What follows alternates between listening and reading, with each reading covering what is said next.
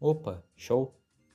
O episódio de hoje, ele é meio diferente, porque eu não trago nenhuma reflexão, não trago nenhuma coisa que vai impactar no seu dia, ou nenhum tipo de informação, eu acho que vai adicionar em nada. É um agradecimento pelo ano, para as pessoas que importam para mim.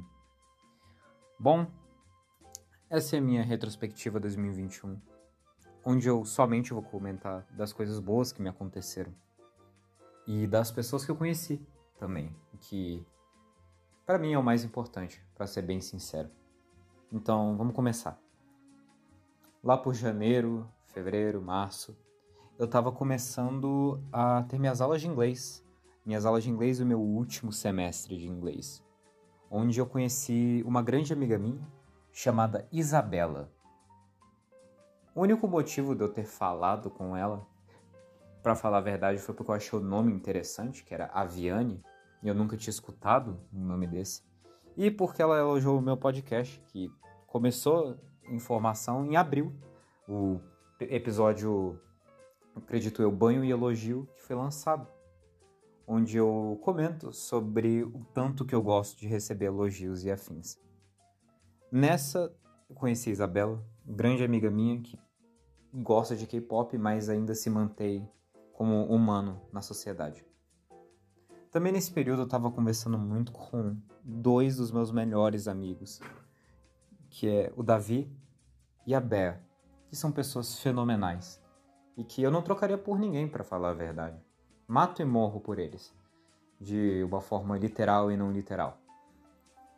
Eles participaram ativamente do meu 2020 também, e participaram também ativamente do meu 2021, sendo sinceramente as melhores pessoas que eu poderia conhecer como amigos e formação de humor e caráter. Sendo a Bea uma pessoa que eu consigo me identificar bastante em vários momentos, me mostrando que, por mais que eu esteja maluco, eu não tô sozinho. E o Davi por me mostrar a graça de, não sei, de tá, de existir, eu acho. Essas duas pessoas de verdade contribuíram muito para o meu ano e para minha formação de caráter e eu espero continuar falando com elas. Então, por isso, muito obrigado e. É, valeu. Bom, passando mais um tempo, eu voltei a conversar com uma pessoa chamada Ana. Ana Pessoa, e que surpreendentemente se tornou uma grande amiga minha. Digo surpreendentemente porque nossas personalidades são completamente diferentes. Eu não entendo metade do que ela fala e ela toma atitudes de uma forma muito diferente de como eu tomo.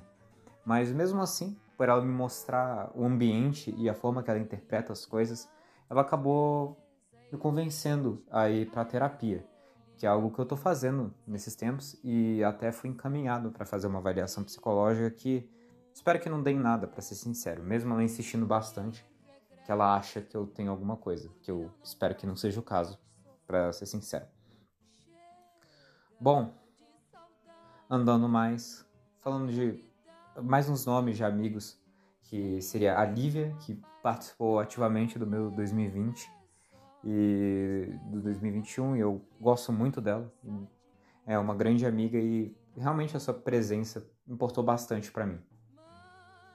Também de amigos, assim, online, principalmente. Eu continuo falando do Davi, da Bé e da Isabela, porque eles realmente, nesse meio de ano, contribuíram bastante. E as minhas ligações com a Ana sempre foram as mais divertidas, que normalmente eram não entendendo absolutamente nada do que ela estava falando, enquanto a gente assistia um filme triste e eu não tinha reação e ela se desidratava de tanto chorar. Bom, Desse período, desse primeiro semestre, eu comecei a estudar, né, praticar para a prova de piano erudita da Escola de Música de Brasília. E sinceramente, eu não tinha a menor esperança que eu iria passar, porque por mais que eu acho que eu não sei, que eu não tenha nenhum tipo de dificuldade em relação ao instrumento, eu achava que eu não era suficiente. Mas, bom, como eu acho que esforços muitas vezes não traem as suas expectativas, ou ambições, né? Eu passei, e eu passei com uma nota surpreendentemente boa, que eu não esperava para alguém que nunca tinha tocado música erudita e quatro meses depois passou numa prova para participar de um curso erudito na Escola de Música de Brasília, que graças a Deus é uma instituição pública, onde eu não preciso desembolsar, ou no caso, fazer com que meus pais desembolsem nenhum tipo de dinheiro.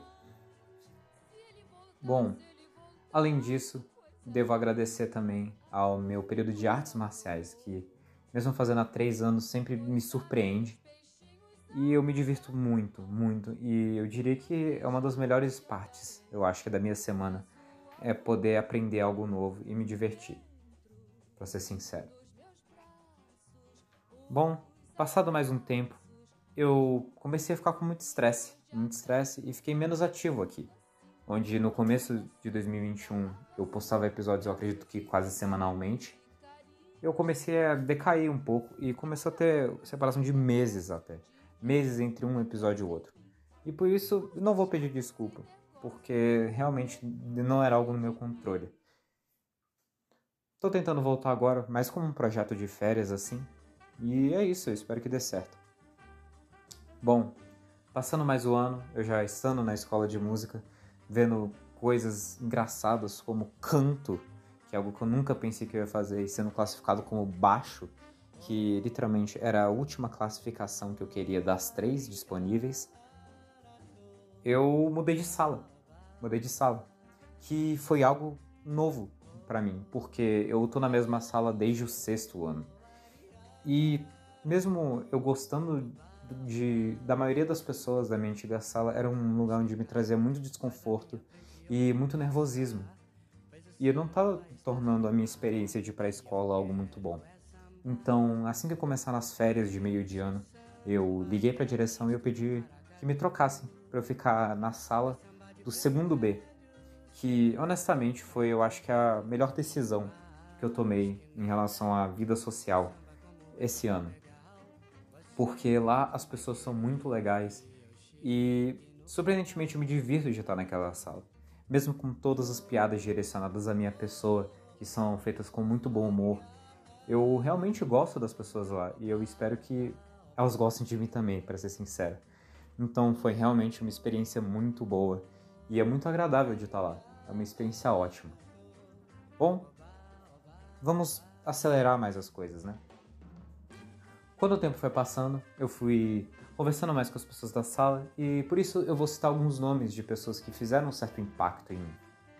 Dentre elas, o Pedro, a Daniela, tem a Diana, o Matheus, tem a Isabela com dois L's, a Isadora eu conversei mais no final do ano, mas eu vou citar ela também.